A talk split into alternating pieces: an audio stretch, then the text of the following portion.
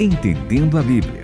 As respostas para as suas perguntas a respeito da palavra de Deus. E começa a partir de agora mais um Entendendo a Bíblia com o Itamir Neves, com o André Castilho. Programa, Renata Burjato, que rende perguntas com as perguntas. Exatamente, e a gente adora isso. Vocês são fera em mandar pergunta e são feras em mandar mais perguntas a partir do que ficou. Opa, vocês me esclareceram esse ponto, só que agora vocês me trouxeram é, outro. Exato, fiquei, da, da pergunta que vocês responderam surgiram três dúvidas. É bom que é o princípio da multiplicação, né, professor Itamir? É, mas então eu fico perguntando o seguinte: será que a gente não foi tão claro em esclarecer? É Ou muita será que pergunta. realmente cada resposta tem uma outra interpretação? Parece um negócio dos sinóticos, né?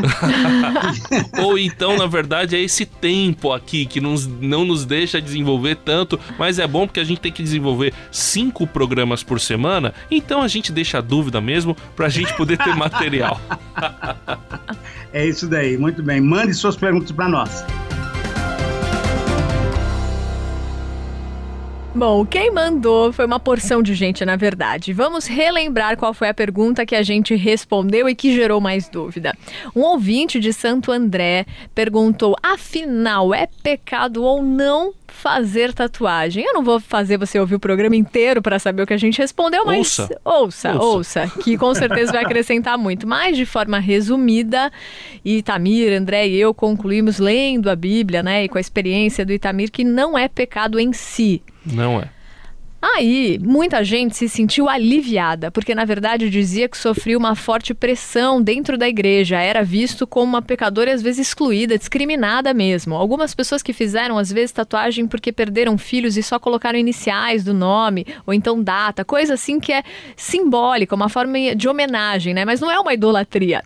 E aí a pessoa se sentia pressionada com isso pelo fato de já ter perdido alguém e pelo fato ainda de ser discriminada. Então mandou agradecer agradecendo ao nosso programa. Em contrapartida, chegaram alguns que desde novos foram criados em igrejas que sempre falaram que é algo errado. E aí agora eles ficaram meio em dúvida. Poxa, o meu pastor sempre falou que é errado, mas o pastor Itamir, que eu tenho como meu pastor também, falou que tudo É, bem. Professor Tô, Itamir. tô um pouco assim. E ainda tivemos a Marília querendo saber um pouco mais. Ok, tudo bem que tatuagem é, pode ser feita, mas e se a pessoa ocupa um cargo de liderança religioso? Ela também pode? É legal fazer? Não? O que, que você acha, Itamir? É, só Olha. deixar claro que a gente entende que não é pecado e o único versículo de- que trata mais ou menos sobre isso lá em, em Levítico, né, professor Itamir, fala Isso. que é, não se deve fazer marca no corpo por causa dos povos que estavam lá, então era algo Exatamente. para diferenciar religiosamente. A gente tem que entender o contexto onde foi colocada essa, essa, essa ordem, né?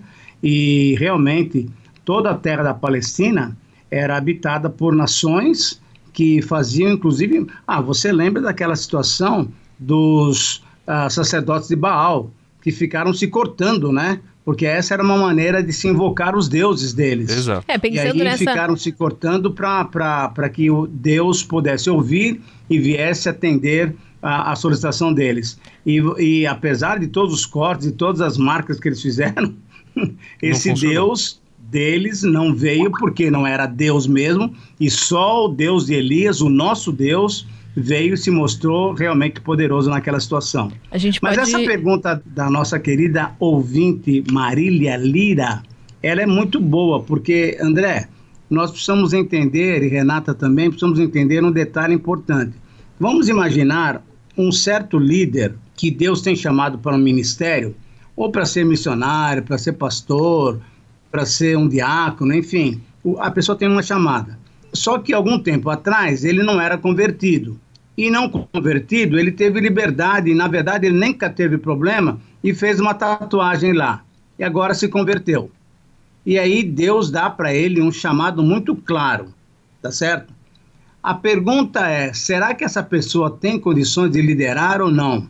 A pergunta que eu faço para Marília e para os nossos ouvintes é: vocês já leram 1 Timóteo capítulo 3 e Tito capítulo 1? Quais são os requisitos para ser um líder da igreja? Não há nenhuma dica de que a pessoa não pode ser tatuada.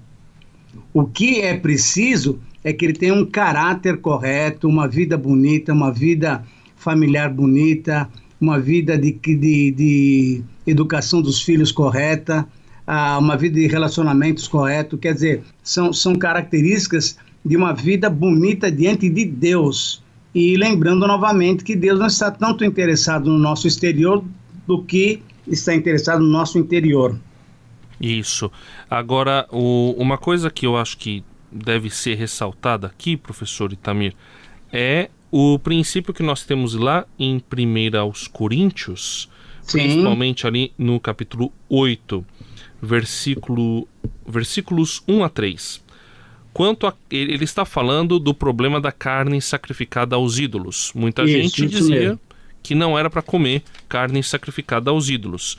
Mas Paulo diz claramente: nenhum alimento é impuro por si mesmo, é, consagra isso a Deus e seja feliz. Exato. Mas, ao mesmo tempo, ele diz: quanto à carne sacrificada aos ídolos, sabemos que todos temos conhecimento.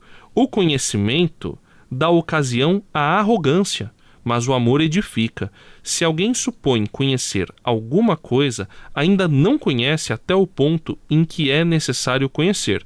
Mas, se alguém ama a Deus, esse é conhecido por ele. Aí ele vai trabalhar, né, que a, a, as coisas do mundo não são nada, tal, não sei o que, ainda que existam supostos deuses, não tem problema nenhum, mas ele diz: se comer carne, fizer o meu irmão tropeçar, versículo 13, nunca mais Isso. comerei carne para não Isso. lhe servir de tropeço. Podemos aplicar esse mesmo princípio?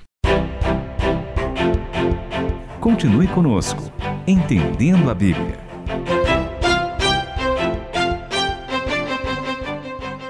O princípio, sim, André, sem dúvida. Então, se alguém já está na igreja e na sua comunidade há essa colocação de que o, a tatuagem não seria correta, eu acho que não há problema nenhum. Mesmo a pessoa tendo liberdade para fazer e vendo que isso não é pecado, ela poderia se submeter, sim, no sentido de amor, como você leu no versículo 2, o amor edifica, o saber só ensoberbece. Então eu poderia falar o seguinte: não, eu sei que tatuagem não é pecado, eu vou me tatuar, eu quero que se dane. Não, não é essa maneira. Eu sei que tatuagem não é pecado, mas por amor eu não vou me tatuar para respeitar os meus irmãos, para poder ajudá-los na sua fé. Uma coisa bonita que a gente pode perceber em Paulo, eu estava lendo outro dia, capítulo 19 e 18 de Atos. Paulo, ele já tinha sido liberto da lei. Mas teve um momento em que ele vai, ele está lá em Corinto e em Éfeso com Áquila e Priscila, e ele vai para Jerusalém. Então ele faz um voto, veja só, ele rapa a cabeça o voto do nazirado em respeito àqueles irmãos que ainda adotavam a lei como um padrão de conduta.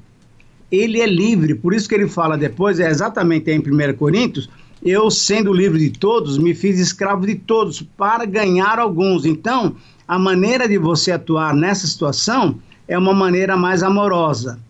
Agora, lembrando realmente que não é pecado, porque quando o Senhor Jesus nos salvou, ele nos libertou, nos libertou do legalismo. E essa conduta de não fazer marca no corpo é alguma coisa do Antigo Testamento. Nós estamos livres da lei. Mas, como você bem colocou, André, a, o amor, a compreensão, o, o, o cuidado com outro meu irmão que ainda não tem essa liberdade que eu tenho, deve ser praticado por nós para que o corpo de Cristo seja edificado.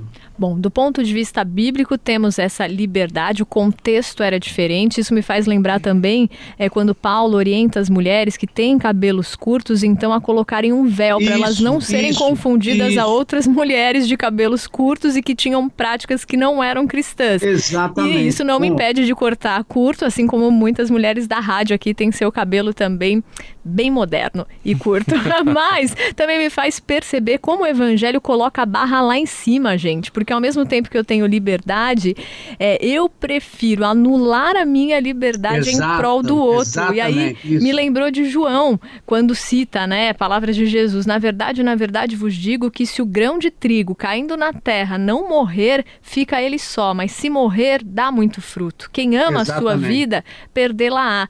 E quem neste mundo odeia a sua vida, guardá-la para a vida eterna. É quando você morre para si mesmo, até para os seus desejos, para suas vontades, porque sabe que de outra forma você vai dar mais fruto para o Senhor, né? Então você faz para o Senhor. Exato, acho que uma boa maneira de perceber se a tatuagem vai ser idolatria para mim ou não é eu estou disposto a sacrificar o relacionamento com a minha comunidade em função Exatamente. de fazer boa. uma tatuagem. Se estou, a tatuagem está acima de Deus. Se não estou, é... deu para entender, né? Deu, deu para entender. certo, professor? Não, mas é isso mesmo. Ah, nós temos que colocar em primeiro lugar aquilo que Cristo fez por todos nós, que ele morreu por nós. Então, se tem alguém que ainda não tem essa liberdade, não tem essa convicção de que ele pode fazer certas atitudes, eu que tenho essa liberdade, eu que já posso entender que poderia fazer uh, essa ou aquela atitude, eu devo amar esse meu irmão de tal maneira que eu possa me restringir naquilo que eu desejo para abençoar esse meu irmão e para fazer que o corpo de Cristo seja edificado. É isso mesmo. Nada é mais importante do que aquele meu irmão por quem Cristo morreu. Amém. Que, que coisa linda, né? Fala, Renata. Renata a gente interrompeu a Renata tanto nesse Imagina, programa, Imagina, é porque a gente não tá se vendo, turma, e aí não dá para saber se a pessoa concluiu o raciocínio, que às vezes quando com o nosso rosto a gente mostra que concluímos, exato, e exato. agora como a gente tá fazendo pelo Skype não dá para saber. Mas eu queria aproveitar que a gente tem mais um minutinho e para dizer que às vezes isso acontece também, por exemplo, com outro assunto já abordado que é bebida alcoólica. Tem gente que tem tranquilidade quanto a isso, não tem nenhum problema de vício na família, toma com muito equilíbrio, às vezes um pequeno cálice ali na comunhão familiar. E às vezes vai alguém na sua casa e essa pessoa tem algum problema, você deixa, você nem oferece, você se priva de tomar porque você sabe que isso pode tentar o seu irmão ou fazer mal a ele, né? Exato. É, em tudo somos chamados, né, pra gente se anular em prol do próximo. Muito bom, Renata. Em tudo somos chamados para nos anular. O cristianismo é isso, né, professor? É sacrifício em favor do outro. Exato, porque se o Senhor Deus se sacrificou vindo é, através de Jesus para nos salvar, por que, que eu não posso também me sacrificar? E na verdade não é sacrifício, né? Por que, que eu não posso também considerar o meu irmão como. Lembra de Paulo lá em, em Filipenses? Tendo o prazer de fazer as coisas para os outros e não somente para si mesmo.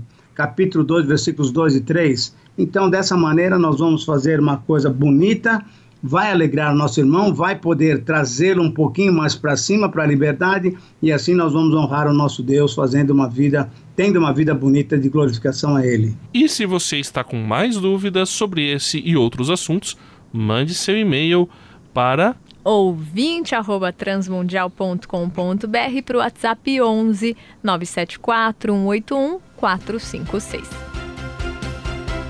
Entendendo a Bíblia, com Itamir Neves, André Castilho e Renata Burjato. Uma realização transmundial.